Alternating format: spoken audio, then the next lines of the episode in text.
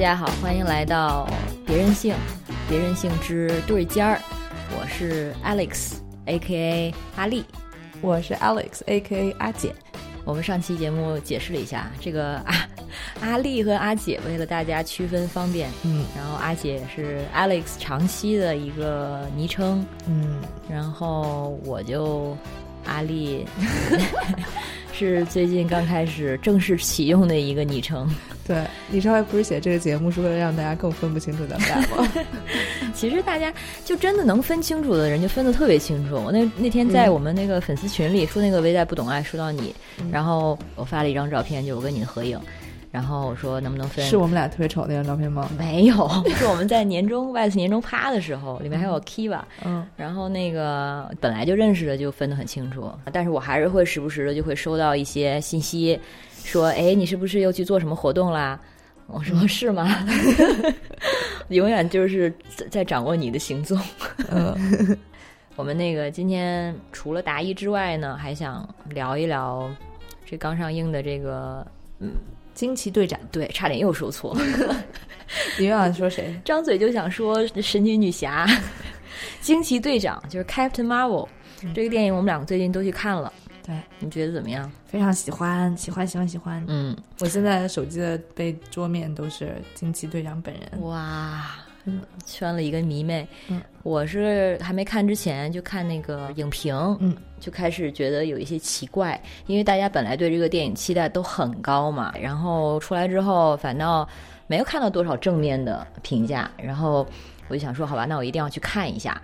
看了之后，我还是觉得挺爽的。对对对，我看到的评价是是比较倾向女权的群里面，然后有人推荐，就说这个片子从头到尾你不会感到一丝的不爽或者被冒犯，就作为一个女性被被冒犯和的那种不舒服的感觉，从头到尾都不会有。嗯，看听起来这个要求也是有点低，但是这个真的是 是平常的电影或者电视剧里面，你总是会有一有那种很生气的那种情节。对呀、然后看到一个女性角色就就就想扶额，然后哈、怎么又是这样，怎么又这么的面具化等等。嗯，但是可能也就是因为这样子，所以负面的评论其实跟这个也有关。他们会觉得就有点 PC 的太过了，就好像为了不冒犯女性，或者说为了正确，就有点太套路了，或者太简化了。嗯，你看到这类的吗？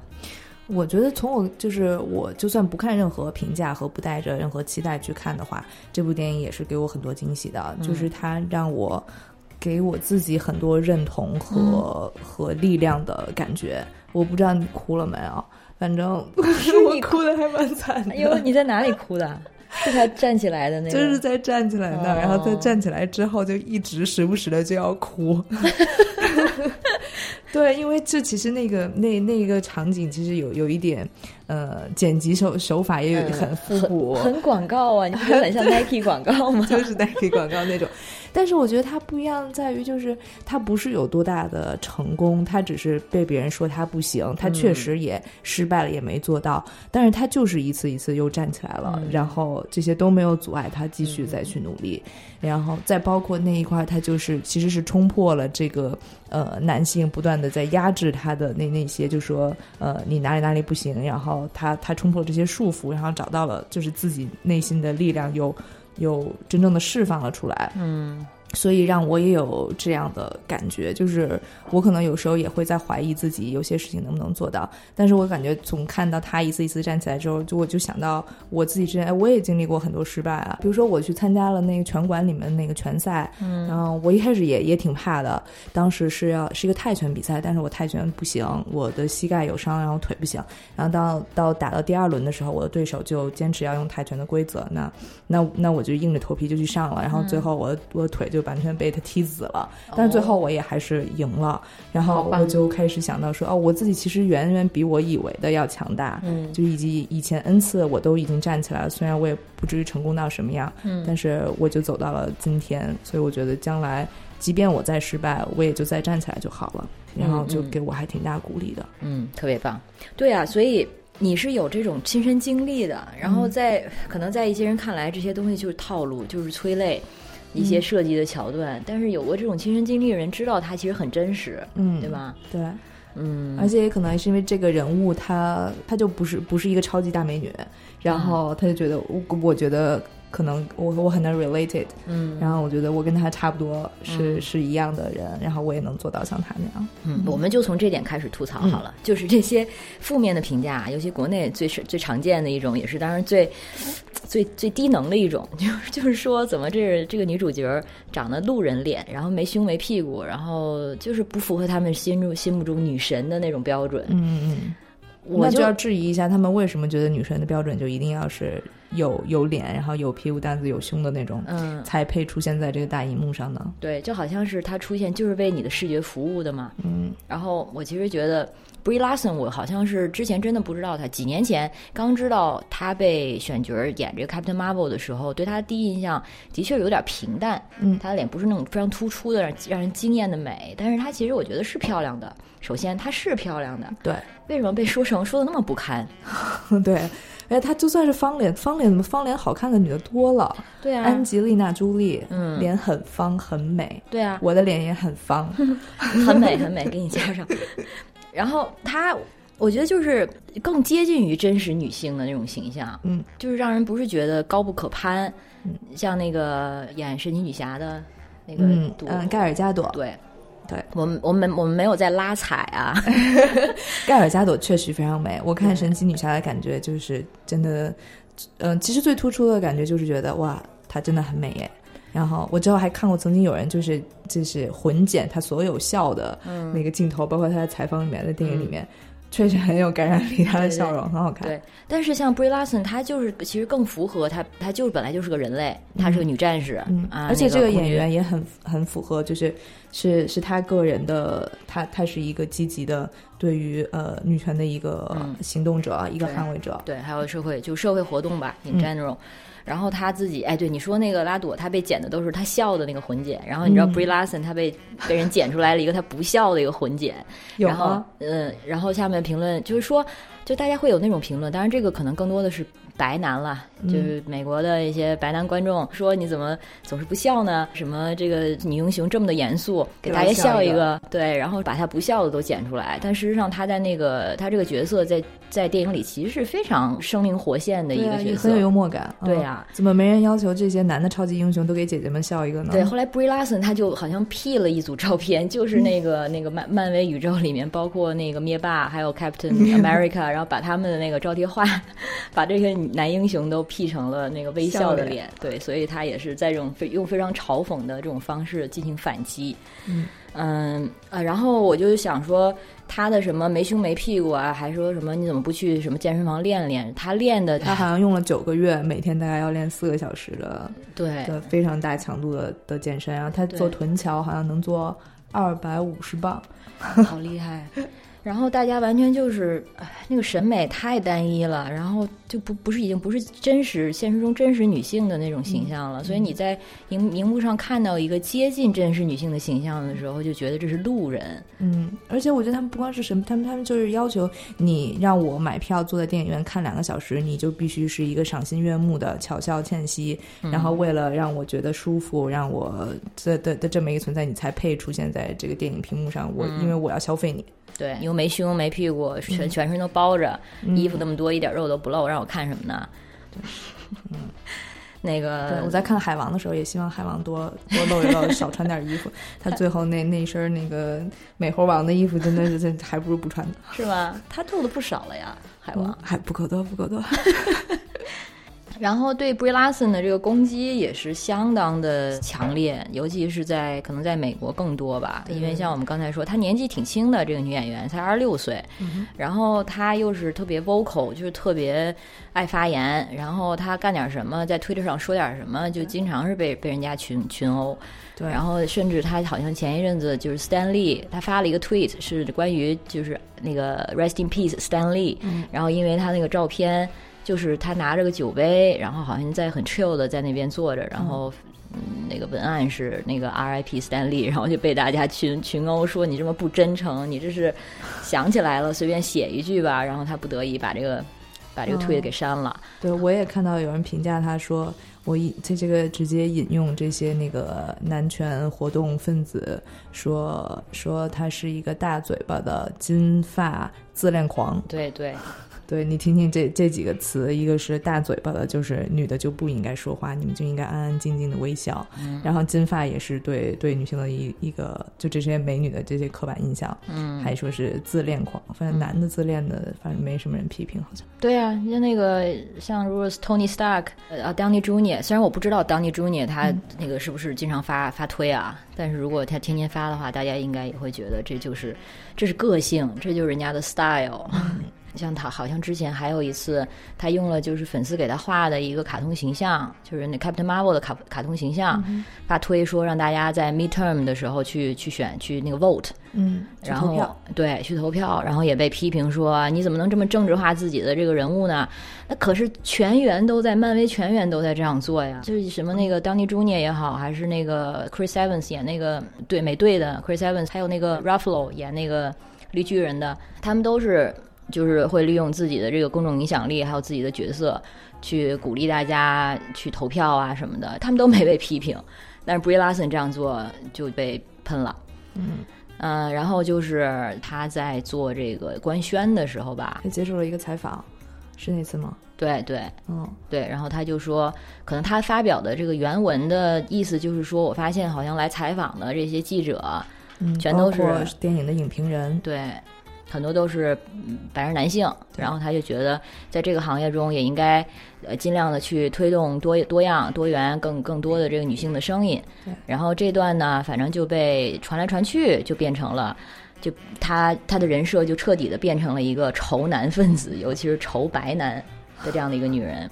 然后这些美国的这些像现在所谓的另类右派，还有像这种 incels 这些男性，就开始对他抵制，说要。背葛他，然后说我不去看你的电影啊什么的，就是让人觉得特别的玻璃心。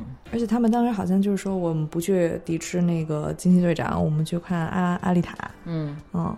这是什么心态呢？这种感觉就有点像小孩闹脾气一样。我觉得，其实 Brie Larson 他也从他也就是强调过，他不是仇男，他只是 没有那么在意男性对他的看法。然后他可能就是一个比较有代表性的，就是现在新一代的这种女权主义者，年轻的。然后他就是自己想什么就说什么，然后也并不是那么在意这些男人对他的男男观众啊，或者说传统的这些性别的常规。嗯，就是因为他不在乎，所以这样某一些男观众就觉得你居然不在乎我的看法，我要背革你，嗯，觉得很小气。嗯，就我看到，就是我突然翻到我之前那个。标志的一个一个书里面的话，就是有一个什么康奈尔大学哲学系的副教授写了一本书，叫什么《听话女孩厌女的逻辑》。嗯，他就是说，他认为厌女的实质其实并不是女男人对女性充满憎恨，而是当女人出现在男人的世界中，而并且不符合男性中心的要求，会引发厌女的情绪。也就是说，你出现在一个超级英雄的一个世界里，而你不是我们男性中心的要求，我们消费的对象，那我就要严格的。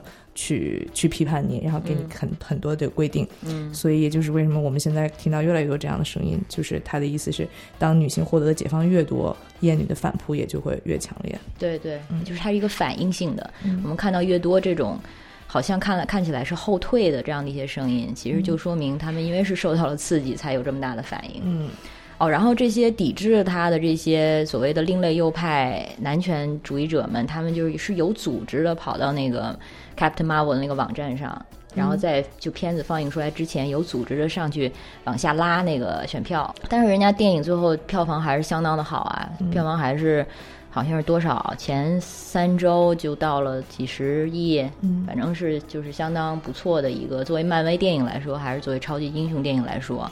对我也是第一，其实我一直以来就不太懂超级英雄电影为什么呃那么受欢迎，是因为我从来都没有跟他们产生认同感。我就说哦，有一个人有超能力，他会飞，他能打，他很厉害，那又怎么样呢？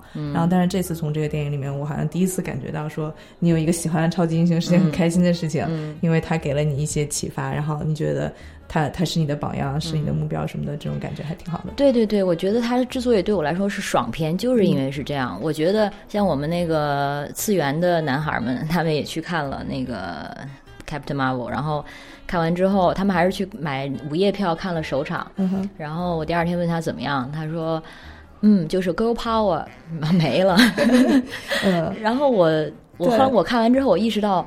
虽然都是超级英雄，但是他可能因为这个英雄的性别不同，男性观众就没那么容易代入了。嗯，对，可以理解，像我们无法代入男性超级英雄一样。对，但是女性市场这么大，当然有人要要做这个市场了。对啊，所以反过来说，我们之前那么多的男性超级英雄，那女性的这个能不能代入呢？就好像不是一个什么问题。嗯，他其实这个还有批评，就说这片子故事线单薄呀，什么套路太多呀。其实这个超级电影、超级英雄电影的一个通病嘛。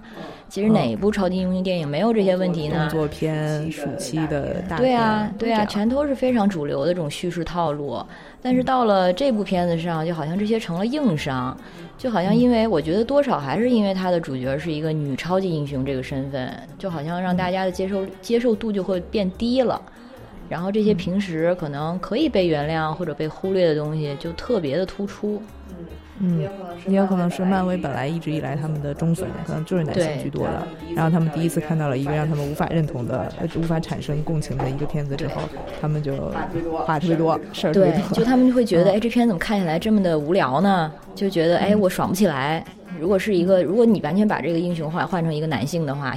他们就行吧，就当个爽片看吧。对啊。但是现在因为爽不到，嗯，不好意思哦。以前我们陪男朋友看《美国队长》和和钢铁侠的时候也是一样的感受呢。嗯，美国队长我还可以，因为我是一个磕 CP 的人，所以美国队长那个 CP 我可以磕一下。你知道，就是东顿东什么粉丝？我在哪？有谁？给给你打开一个新的大门。OK。其实一个顿东，他是一个粉丝量非常大的一个 CP，可以是可以说是漫威宇宙里可能是最大的一艘船。就一艘船，就是它是一个 ship，就是 CP 的。哎呀，回来开一个 CP 一零一，就是 CP，它在英文中也可以叫做一个 ship，就是什么呢？relationship 的 ship。啊，所以像顿东，它我们叫 CP，然后在英文里它就叫一个 ship，对，它可以说是最大的一个 ship，因为它的都是谁跟谁，谁是什么东？顿，我现在只是想到大东大屌，然后我的脑子转不动。您不是那个东，不是，是冬天的冬，冬日战士的冬。他是谁啊？Winter Soldier 啊，那个巴巴基啊啊！你看，我们对这个。呃，男性的超级英雄系列就是没有那么关心。我听过一个，就是以前同事，然后他是一个那个漫威超级粉，然后他就说他喜欢美国队长，因为他特别正能量。然后我觉得啊，但是当然那个 Brie Larson 那个惊奇队长对我来说也是很正能量。嗯，但你接着说。对啊，就是那个，如果不是说因为这个他们这个 CP 的话，我对美国队长这一系列可能也没有那么喜欢。嗯，然后像那个就是男孩们、直男们最喜欢的往往是 Tony Stark。嗯，I Iron Man 系列，那 Iron Man 特别不喜欢，对我也是。他哪儿好啊？嗯，他他就有钱吗？我跟那个次元男孩们特自以为是，我觉得 对聊过这个。我觉得 Tony Stark 身上的那种男性气质，就是说他对应的就是那种经典的那个牛仔片儿里面那种牛仔的那种男性气质。可是牛仔不应该特草根吗？就是啊，对，当然除了这点之外了，就关键是说他身上的那种怎么说呢？其实也有点中国那个武侠小说里大侠的那种气质。然后他他带一些小弟，比如说蜘蛛侠，对，然后又可以拯救世界，然后反正也是通过自己的修研，然后能够达到一定高度。然后就他的个性上又有点目中无人，然后又特别的自大，然后。所以他们就很喜欢他。对，他在我觉得在一定的主流标准里，就是属于很有魅力的那种男性气质。真男人。对，然后又又有能耐嘛，嗯，所以我可能就恰恰是因为这些东西，所以对 Tony Stark 喜欢不起来。嗯。就荷尔蒙气质太浓重了。嗯嗯。虽然其实 Tony Stark 他其实也有很多非常敏感啊、非常呃小阴暗啊、细腻的地方。但是，就这片子拍起来，整个这个《I Iron Man》系列，他要的那个整体的氛围就是爆炸，然后追车，然后荷尔蒙。嗯，飞。嗯，刚才说到哪儿了？对，然后就就就是对于那个惊奇队长的苛刻的评价嘛。嗯，然后就是双重标准。对啊，所以虽然说他看的时候，当然也知道说，哎呀，你怎么这么厉害？厉害的有点太没道理了，天下无敌。但是也是因为这样的，所以看的爽啊！我而且我还反倒觉得，你像一般的一个超级英雄电影，肯定都要经过一些特别多的苦难，然后那些英雄得涅槃重生一下，苦大仇深一下。但是这个几乎没有。然后他虽然中间也有他觉醒那个时刻，但是就是没有那么难，没有那么惨。然后很快就哦，就就行就好了，就有了。就我觉得还挺新鲜的，看起来。嗯。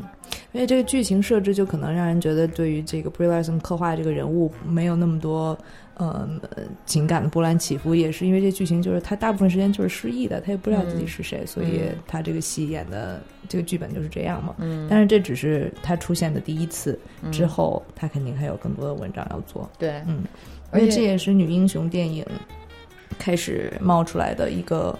一个开始开始嘛，嗯，所以他的表现没有没有那么达到那么高的水准，那我觉得也可以接受啊。之后我们想要看到更多的女英雄电影，可能有一天什么猫女大战蝙蝠女，惊奇队长大战神奇女侠，当然也许他们不是大战，但是他们成成为好姐妹也挺好的。然后大战托尼·斯塔克和对啊，和蝙蝠侠嘛。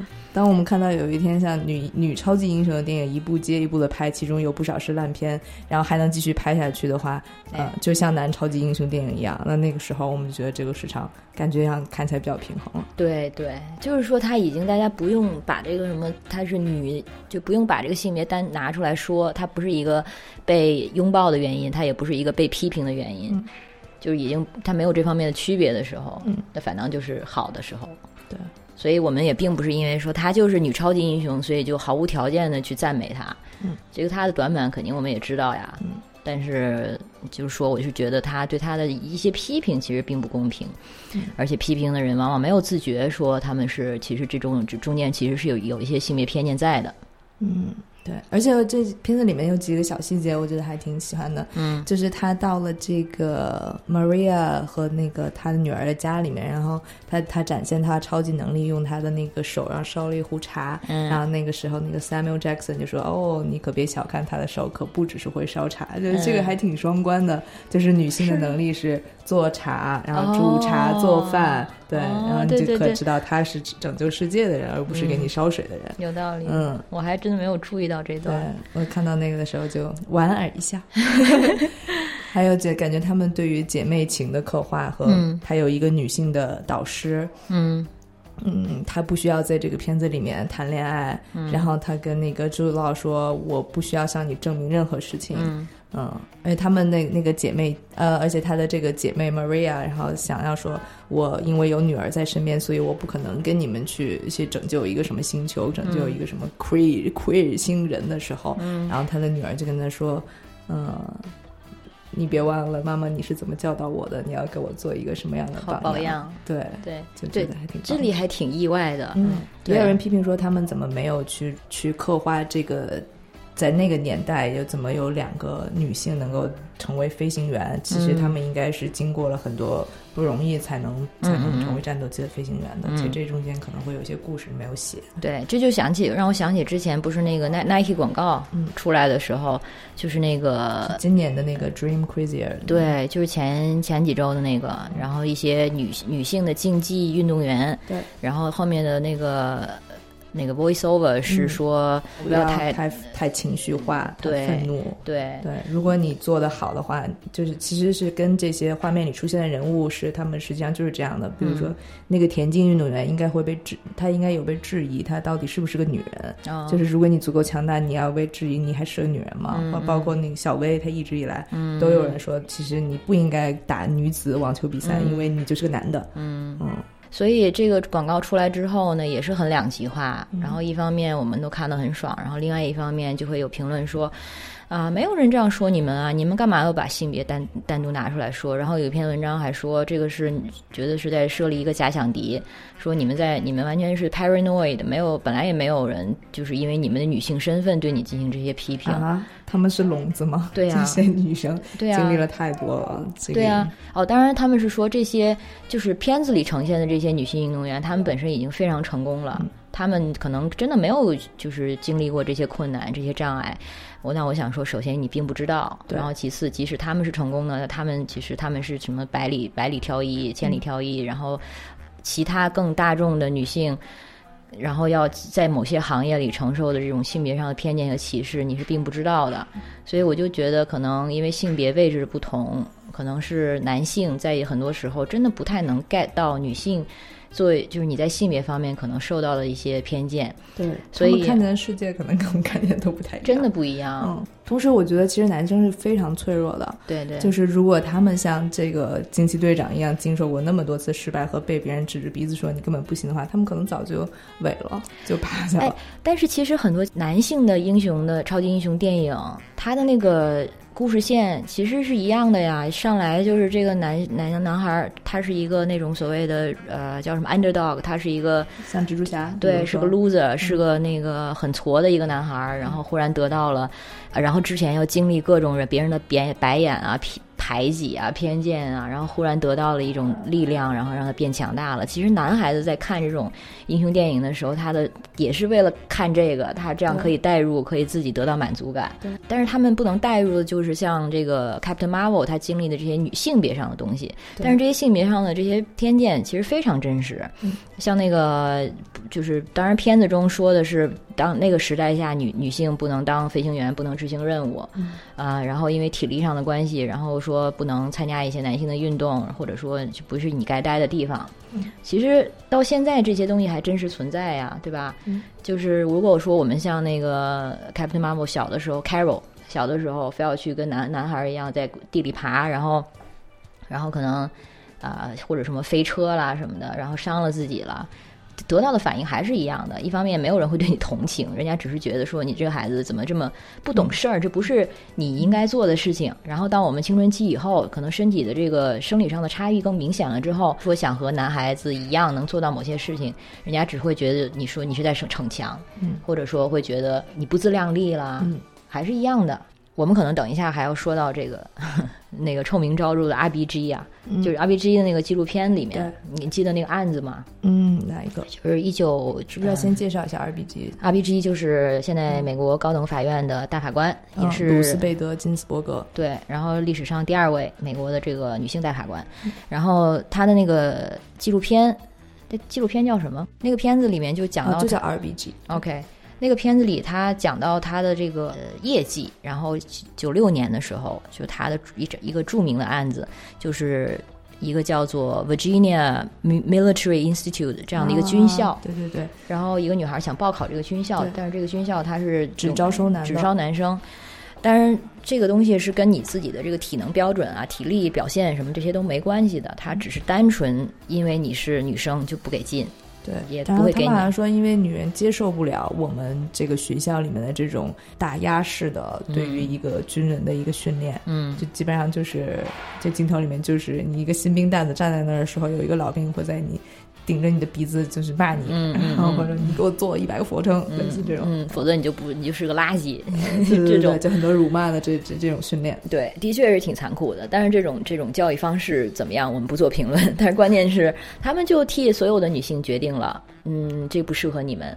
然后他们的传统就是这是男性的骄傲，但是女性的话就根本不给机会。嗯，所以这场官司 R B G 打赢了之后呢，也是因此有女性。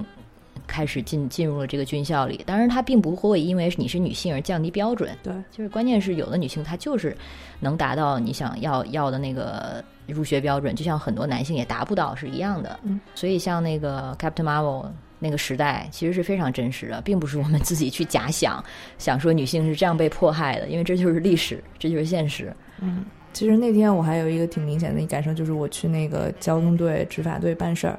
然后就有一个男的对于某一个裁决非常不满，然后他就对于这个这个玻璃后面的在工作的这个女性工作人员大喊大叫，然后就是呃非常以非常恶劣的语气，嗯然后这个女的也也也在跟他争执，争执不过的时候，然后从旁边的屋子里面出来了一个男的，出来说：“哎，怎么回事啊？”然后这个这个刚才还在大喊大叫的男的马上就软了，然后说：“哎，那个什么，我说一下我这个。”然后，然后我觉得那可能那个玻璃后面的女性其实。她她不会直接联想到说你是因为我是个女的，你就冲我喊，然后你见到个男的你就怂了，嗯，就是因为我们真的太习以为常了。对嗯。然后这种时候你也没有没有证据证明对对他是因为对方是女性，嗯所以你居然说出来，你也不能说你在你是一个性别，你是一个丑女人士，你或者你是在性别歧视，嗯，我们就没到这个时候我们还会被说啊，你们太敏感了，对玻璃心。对我们好像没有办法合理的做出这些指控。对但这就是生活的现实啊！你就是被别人当经常更可能被当做比较弱小的一方，因此可能对你打压或者是欺负啊，或者是不拿你当回事儿。嗯，我觉得大大家听众们可以下回仔细观察一下，如果你在什么场合上面发言，你被如果你是一个女生的话，你的发言会被男生打断的次数，然后你会不会被女生打断？当一个男生发言的时候，你会不会打断他？你可以嗯在心里记个小算盘，嗯可能会有有一些发现一些奇妙的对对，这个我们我们应该单独聊一期。嗯，我最近看到一个挺有意思的一个 TED Talk，就是一个一个跨性别女，然后她在四十岁的时候，她决定进行跨性别的那个 transition 之对。后，她就发现说，他已经他前面当了四十年的男人，然后他在一个很成功的一个企业是一个商务人士，然后他发现他变成女人之后，哎，境遇完全就不一样了，嗯。然后他很容易被别人质疑，嗯。然后他就开始理解说，为什么那些女生都往往都很自我怀疑，因为你每天说说半句话就被别人打断了，就说你是不对的，对。那你可不容易会自我怀疑嘛？然后他就说，他发现很多女生会在会为了说出正确的事情而道歉，比如说，就像你刚才说的，在会议上说，呃，excuse me，或者不好意思，我觉得这里是不是有点不对呢？嗯然后他也就说，你你不用为你你说了对的话而道歉。对，那个 TED Talk，我们之前一篇一期节目里也说到过，就是嗯跨性别那期，嗯大家有兴趣可以去回去翻一下。就是我在二十四岁开始作为一名男性生活那期。梅森上的那期，对，然后这个我问梅森，就是你就是成为男性之后，普陌生人对你的态度是不是有变化？他说明显有。真的吗？对，这个 TED Talk 就是一个反面的例子。嗯，因为那次是参加一个线下活活动的时候也，我也带了一个跟我的一个跨性别的朋友一起，然后他是、嗯他是男跨女，嗯，然后我也想问他有没有从第一性别到第二性别，就是从商务舱降到那个经济舱的感觉，但是他觉得还好，他觉得没有。但是回到家就是他家家乡，就过年吃饭的时候是男人坐一桌是上桌，然后女人坐一桌是坐在茶几上的那种。他出柜了之后，他也被家庭。接受为他的女性身份，所以他也要得坐到下面那一桌去了啊。那他是不是还挺开心的？因为 接受了对对对他身份。苦习了参半嘛。但是嗯我在问他说他，他就发现他自己刚十几岁，然后能喝酒的时候，他第一次，呃，就是下面那桌是女人和小孩的桌，他可能更小的时候也坐在下面那桌。他上了那个上桌之后，那我问他说，那你当时有觉得你的姐姐妹她们只能坐在下面，你会觉得不公平吗？他觉得，他就说他没有这样的感受。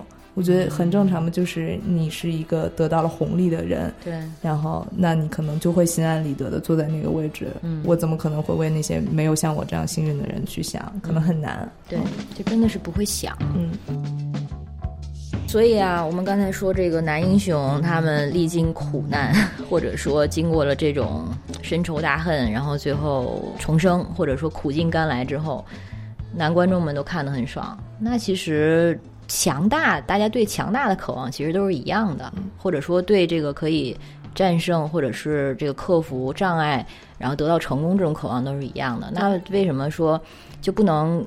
互相就不能共情到呢？说这个东西它可能不一定跟性别有关，但是它跟性别有关系的时候，经过磨难，然后克服了这些障碍，其实是一样的呀。嗯，那你为什么不能为为这个感到鼓舞呢？对，我觉得可能这些超级英雄的片子能够鼓舞人心的，也不光是他们获得了一些超能力，而这些超级英雄本身，他们都也找到了一些内在的力量，或者说他们用这些力量用在一个很正义的一个方面。嗯嗯其实惊奇队长也是让我比较深刻的一个感觉，就是我可能一直都在低估自己啊、我本来是足够强大的，只是我被别人说我不行，或者、然后导致我自己也以为我自己不行。嗯嗯，你你知道你其实远比你自己以为的要强大，这件事情对我来说是很重要的。对对对，这个刚好我们等一下会还会答疑两三道题吧，看时间，然后有一道题其实跟这个也有关系。嗯，等一下我们说。那但是我觉得吧，这一些批评还是中肯的哈。当然，除了就是那些就是本就真的是在挑刺儿的这种这种文章、这种评论，就很容易看得出来了。标题上就看得出来，这篇文章我就。算了，不点名了吧。又说到了这个黑豹，对，一看拿出黑豹说黑豹黑豹过于 PC，基本上就知道这个人的立场了。嗯，啊，种族为了照顾种族正确，然后然后让片子变得非常的平庸哦。说有必要找一个颜值如此平的平庸的演员来做主演吗？问号。嗯，然后后面还加想过，人家找主演并不是看脸来找的，是看到了一个合适的人。对，然后他长这副没有问完全没有问题的样子，他成为了主演。关于他是不是上镜，或者说是否需要上镜，这个我们刚才已经讨论过了。啊，反正就除了这类的评论吧，希望这个作者不要来不要来听我们的节目。嗯，希望他听到我们的批评。但是还有一些比较公允的，就是这个片子就是娱乐好莱坞，然后他对女权的这个讨论也的确非常的浅显，然后特别的简化，这些都是对的，都非常的单薄，因为他说到底，他就是很商业化的一个娱乐的产物，他是做一个姿态，但是这个姿态它本身可能会让人怀疑它的真诚度，对，所以我觉得其实也有可能就是因为他对这个女权或者说对性别平等这些东西的处理做的这么的单薄。才会招致这些本来就反 PC 的人的批评，因为他明显他就是只做了一个样子。嗯，那如果说真的是特别深入的讨论的话，当然就要牺就肯定会牺牲掉他的这个商业价值啦，他的这个票房啦。嗯，所以我觉得可能是这样的一个悖论吧。又要做这个姿势，就本来就是一个很政治化的话题，你要做一个政治化的话题，但是你又只能说的这么浅，嗯，那肯定就让大家大家觉得就。两边都没没够到，嗯。的感觉，嗯，对，Captain Marvel 先评论这么多，然后大家如果有什么补充的话，欢迎你给我们留言啊，或者说那个对啊，纠正我们也可以啊，嗯，我们欢迎各种各样的声音来一起来讨论，对对，嗯，然后剩下的呢，我们俩决定每一期都分一段时间给大家稍微做一些女性读物或者是影视方面的推荐。嗯嗯，然后这期我们就想先说三个影视影视作品的人物吧。嗯，对，最喜欢的三个女性角色。嗯，我当然首选惊奇队长。嗯嗯啊，原因不用多说了，原因不用多说，刚才已经 说了很多了。嗯，然后还有喜欢，就听到这个问题，第一个想到还是那个《欲望都市》里面的 Samantha 吧。哦，嗯。我觉得她就是一个热情拥抱性，并且不为之感到羞耻的一个一个女性，她影响了我很多在性上面的观念。嗯啊，她就是完全把自己在在性关系当中作为一个主体，从来不把自己视作一个客体。然后她追求自己的的欲望，她选和不同的男人去去交往，啊，从来不会委屈自己的感受。嗯，对我这是我很喜欢她的一点。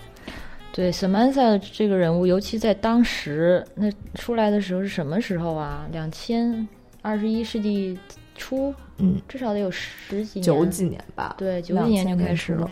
就那个时候，真是相对非常先锋的一个人物了。嗯，我当时喜欢他吗？我其实我更喜欢的是那个是不是 Charlotte？嗯，红红头发那叫什么来着？Miranda。哎，对对对，嗯，对我最喜欢的还是那个 Miranda，因为你想，他又他是律师，对，就相对又比较克制，然后没有 Samantha 那么的潇洒，嗯，因为我觉得 Samantha 段数太高了，对我来说，嗯，就是肯定是很会很想跟她做做姐妹、做朋友，嗯，因为她身上就是戏太有魅力了，然后。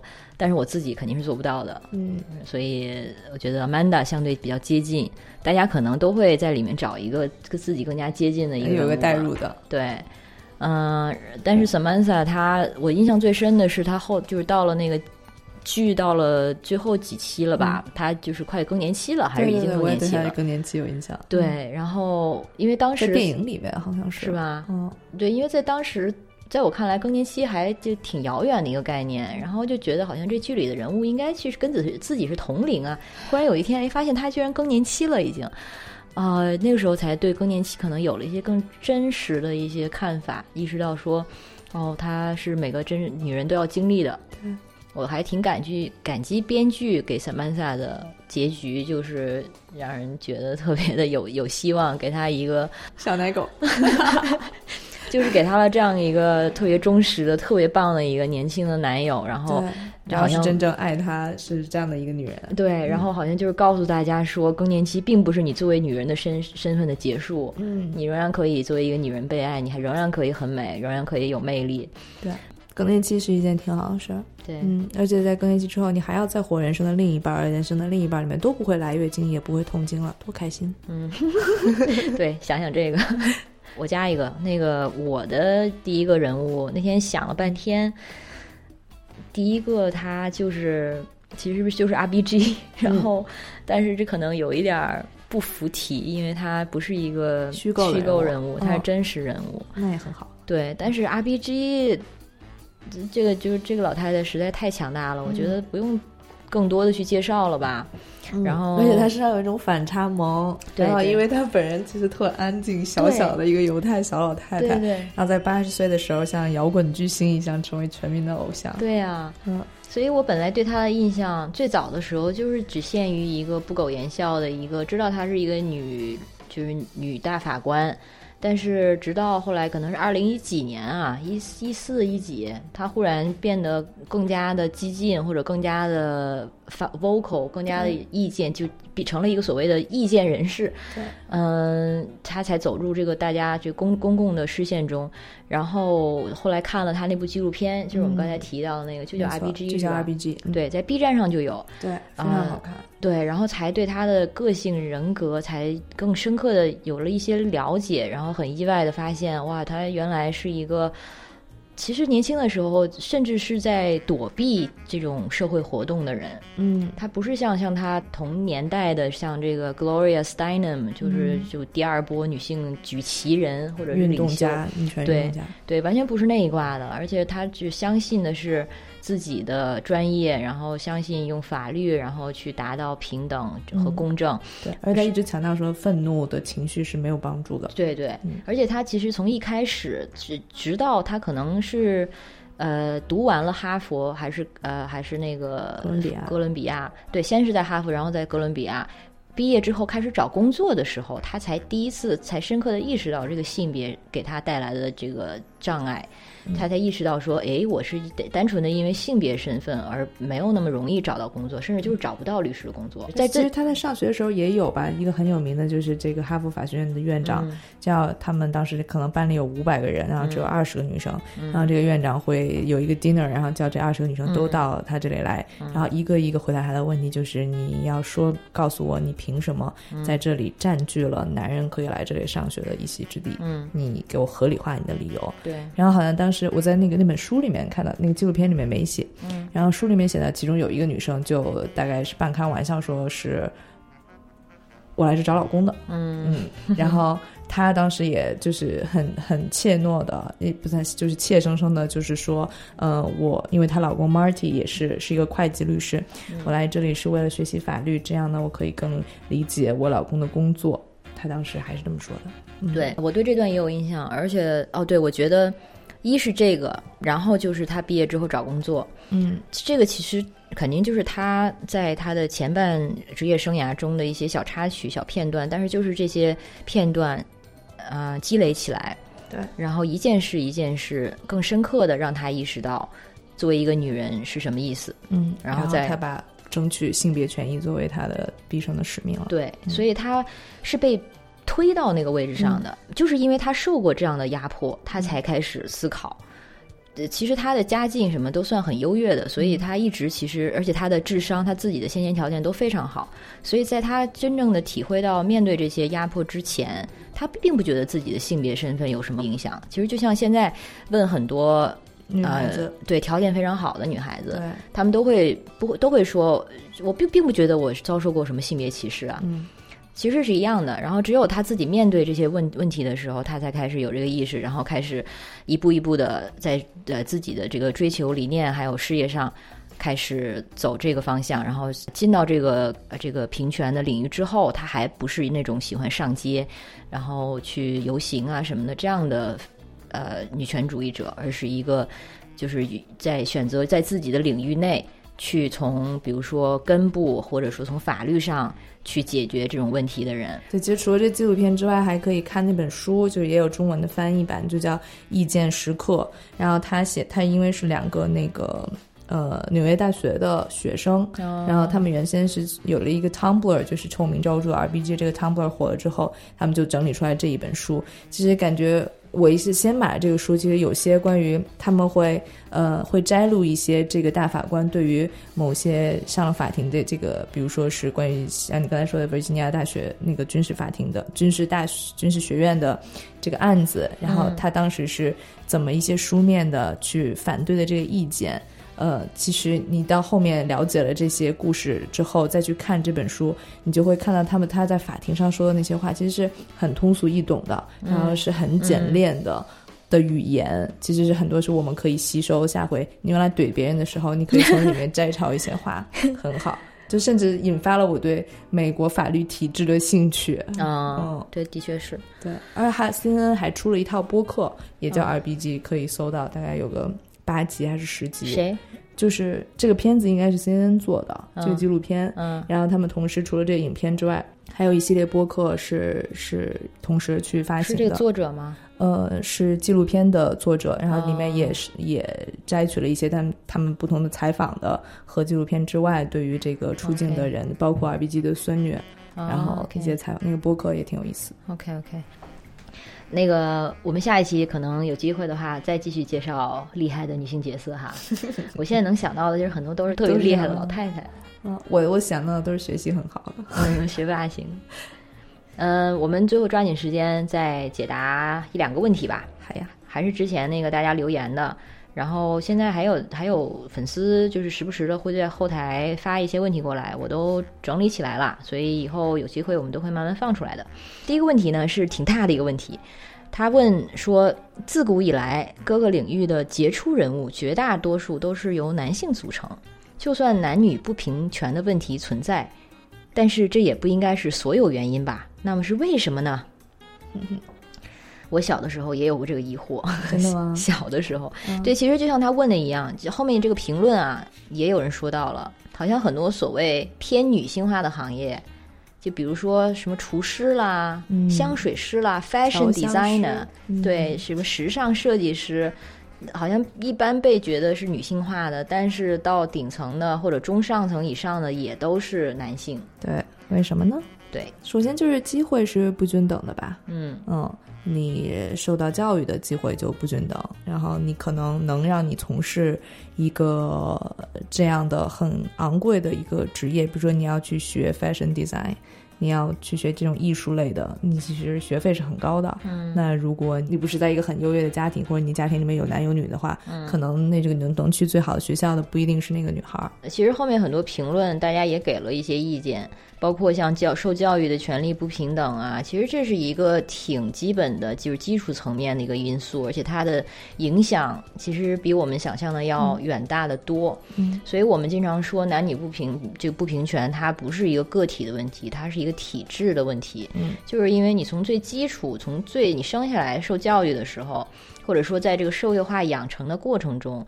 就经常被告知，比如说某些事情是不适合你做的，然后在某就就会就会导致在某一些领域，啊，就有这种所谓性别的刻板印象啦，然后就会慢慢的导致女性可能整体表现跟男性就有差距。对，然后在另外一些领域，就是我们刚才说的所谓比较被认为女性化的领域，好像或者说女性应该更擅长的领域，在这些领域。你进到这个行业里到一定程度上的时候，你又会要需要面对那些结构的问题，就是嗯呃，比如说你要是呃成家，对，然后像在中国这一点就非常突出，嗯，收研究生的时候开始就会开始，可能有的一些比较糟糕的导师就会开始基于你是否有你是不是有男朋友，你是不是以之后有结婚的还打算，然后或者说在招聘的时候。就会因为这些原因，已经会过滤掉了一些女性的机会。嗯，然后到了升职的时候，一样是这么考虑。这个男人他可能他之后两三年，他可能每天能给我工作二十个小时吧，夸张一点说。你呢？你有可能你要生育，如果你有了孩子，你每天回去要照顾孩子，可能我从你身上能得到的每天就十个小时的工作。对，他就从这种非常最资本主义的这种思维去去去考虑，就会把这个位位置会给男人。对，我觉得不不光是外部选择，他会更倾向于选择男性。呃，他们也更信任男性，也觉得男性的能力更强，或者说更好用之外呢，也女性也一直在会接受这种潜移默化，就是你不需要太努力啊，你没必要太拼啊，对你不用做成什么什么样，然后你总有另外一个选择，或者说你更应该去照顾家庭，你的首要任务是嗯找呃结婚生子，呃，那当然这其中是有一些诱惑在的，那如果。你会接受这个诱惑，或者你看到这是一个舒舒服服的一个环境的话，你会向这种诱惑去去低头，嗯，但也需要警惕吧。就是当然，我们家庭妇女也也不是看起来那么舒服的。作为一个家庭妇女，她的她的劳动是不计报酬的。对啊，对。如果他们有一天他们的呃经济来源呃决定跟他离婚和决定什么，他他到时候没有工作，其实是也也是很不公平的，对于这些家庭妇女。嗯，所以女孩可能很多时候，就像这个问这个问题的女孩，可以自己想象一下，你到了职场上的时候，你会不会觉得，如果我过于的，比如说过于出色了？或者说过于出头了，这个时候你如果是一个男性，他表现得很出色，他可能不会面临这些问题。但是一个女孩，如果她表现得过于出色，她其实是会招致更多的注意的。对，正的、正面的、负面的，反正是会更容易成就成为被议论的对象。对，而且你你会发现自己身边好像女性的同伴就越来越少了。嗯，然后这个时候你就会自我怀疑，想说，哎，是不是我也应该？后退一步，不要这么猛，不要冲这么猛。对，或者说我是不是也要也应该像其他的同龄的女人一样，这个时候该想一想 settle down，就是或者结婚成家的问题了。嗯，这个时候你给自己的那个，就你自己那个踩踩油的那个脚就慢下来了。没错，就不会踩那么深了。对，然后或者也就会考虑说，我之后两年是不是应该把这个孩子的就把孩子生了呀？然后自己其实。意识里就会慢下来，然后会可能没有像以前那么积极的去挑一些大梁，或者是接受一些任务。其实这两种选择其实都都不好。一种是我到底是要舒舒服服的依赖别人呢，还是我要冲出去做一个不受欢迎的一个竞争者？嗯，就是不管怎么选，其实都是面临难度。对，嗯，所以很多时候可能大家最默认的选择就是选择跟大多数人一样吧。嗯。所以，也就是因为这样，就又就所以就又成了一层过滤，这又过滤到了掉了一层女性。对，而且你想想 R G R B G 的例子，他可能是全纽约最好的律师之一，但是这些律所就说不好意思，我们就是不招女的。嗯，他们一些有一些很强的女性，他们是被这个制度屏蔽在。在这个高高层之外的，嗯嗯，现在已经是好几十年过去了，但是其实这个问题依然是存在的，是，尤其是特定的一些这个行业里面，比如说就被认为女性可能不那么适合的一些行业，在招生啊，或者说在那个选拔的时候，还是受着这些刻板印象的影响，对。嗯，还有像希拉里去选总统的时候，那一个男的去选总统，人家只要看你这个人能不能当一个好总统；但一个女性去选总统呢，首先要回应一个女人能不能当总统，女人能不能当 CEO。嗯，而且还要去考虑，大家还要去谈论她是不是一个好太太，是不是一个好妈妈。对。然后一个如果是一个正女政客，她她的因为不是一个好妈妈这些事情。被爆出来也一样会影响他的他的支持率，就非常荒谬。或者他穿了什么？对，所以就是就是这个问题的答案是很多层的。嗯。就是这个问题还让我看到最近有一个哎，也是贵贵 vice 说的这个，呃，就是说呃黑呃在这个奥林匹克或者世界级运动的游泳赛事里面，嗯，很少出现黑人，然后就有一种这种传言，就是黑人是不适合游泳的，是他们骨密度更高，然后他们在水里会沉，他们会溺水，然后游不了泳。其实这背后是因为绝大多数黑人他是没有游泳的这个机会的，因为进行像游泳和冰球类似这样的运动。是有需要基础建设的，你需要在一个很好的一个街区里面，这个街区是修建了游泳池的，或者说你家里要足够有钱，你可以，比如说你是赛马的选手，你可以买得起马、马鞍、马具、冰球的球具，甚至去冲浪。很多嗯，在冲浪选手里面也没有也没有黑人，是因为是甚至在地域上面就有选择，比如说大家都住在洛杉矶，但是黑人的街区是远离海滩的，甚至有些黑人就没在海边玩过。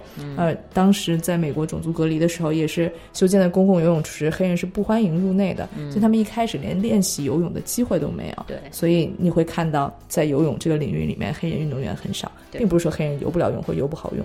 是的，其实这个因果有的时候是倒置的，并不是因为你本身可能呃素质欠缺，所以没有这个成绩，而是因为你没有就这这些资源。对然后就是因为你本身的这个肤色或者性别的关系，对某一些资源你的那个 access，你的可及度就更低，对，所以就影响了你这个群体的在这方面的发展。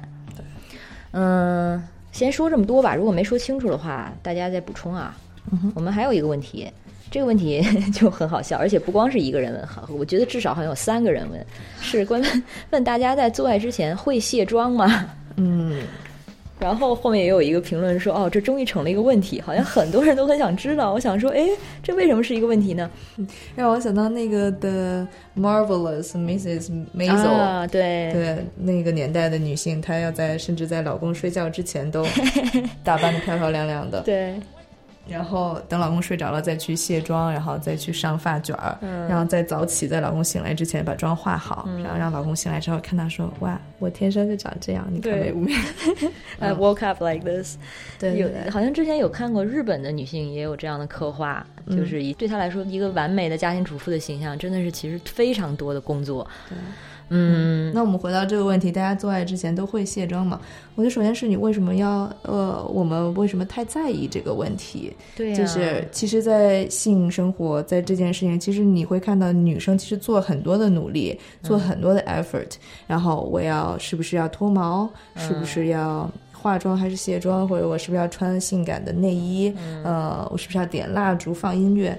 但是男的呢，他就把裤子脱了躺在那儿，为什么他们一点努力都不做？男的可能也会脱毛吧，哈哈哈。或者呢，哎，我也我真的不知道。男生这个比较有觉悟的男孩儿都会做什么准备工作哈？我觉得很少，他们都呃，对对对，可能至少也要干净吧有觉悟的男孩儿，就是他们也不再让这件事情更有情趣，嗯、上面好像做比较少的努力吧。嗯我觉得这会问这个问题的前提就是，可能妆是整个形象的很重要的一部分。嗯，如果说是就全套非常浓妆，然后你卸妆之后，真的好像样子很不一样的话，而且又是一个新的交往对象或者是一个约炮对象，可能就是想想保留住那么一个很完美印象，可能才会担心这个问题。或者说他们觉得在比如说在做爱之后，可能妆会花掉，然后呢，哦对于形象不太好，嗯，那就卸了呗。对，你要是觉得花那个花了之后，你觉得很难接受的话。但是哦，可能他会觉得卸要挺麻烦的，就或者说是大家就是一激情之下没有时间去卸妆怎么办？嗯，这个问题真的是把我们难住了，因为这个我其实一太不一直不太懂，就是说，如果说是用那种几乎像整容一样的化妆术，把自己装扮起来，然后去见一个约会对象，早晚你还是要这个坦诚相见的呀。嗯，那你打算这个是什么时候发生呢？嗯所以这个可能这种情况本身就有点问题。如果说他一开始爱上的是你画出来的那张脸，而且你因此担心他会因为你自己的样子而不接受你的话，那这个关系听起来也很难继续下去吧？嗯嗯，如果说你们就是约个炮，就是完全就是想做出一个样子给对方看，然后也从中自己能得到心理满足。比如说，对方很喜欢你这个你这个扮相，你这个样子，然后两个人都爽到了。我扮演一个你想看的样子，你扮演一个我想看的样子，那就别谢了。嗯那如果说你是真觉得说想说这个人真正的认识我的话，那就早晚还是要谢，所以早晚就你自己决定了。啊、而且就如果你是带了妆，然后激情，然后妆花了，那花了花了呗，有什么的？对呀、嗯你觉得那些男生会觉得会哪天在我们下面提问说，我想问问大家，做爱之前都会擦止汗露吗？你觉得男生会有这样的问题吗？就是因为他们会出汗，然后他们出汗有可能会臭。我觉得现在出门会擦止汗露的男生都很少吧。嗯，还是想说告诉女孩们不要太在意，哎，不要那么在意男人怎么看你。如果你碰到一个因为你的某种样子就不喜欢你的男生，那就错过也没什么可惜的啦。对对对对，对，所以如果无论是因为你卸了妆还是什么，就真的不要让男孩子们的意见对你的举动那么大的影响。首先想想自己怎么爽先。嗯，对，首先想想自己怎么爽，想想萨曼莎会问你这样的问题吗？嗯，好，那谢谢你的收听，我们这期节目先到这儿。意犹未尽的感觉，强行插入一个 ending。嗯，呃，我们就下期节目见，下期节目见吧。谢谢 Alex，谢谢 Alex，拜拜，拜拜。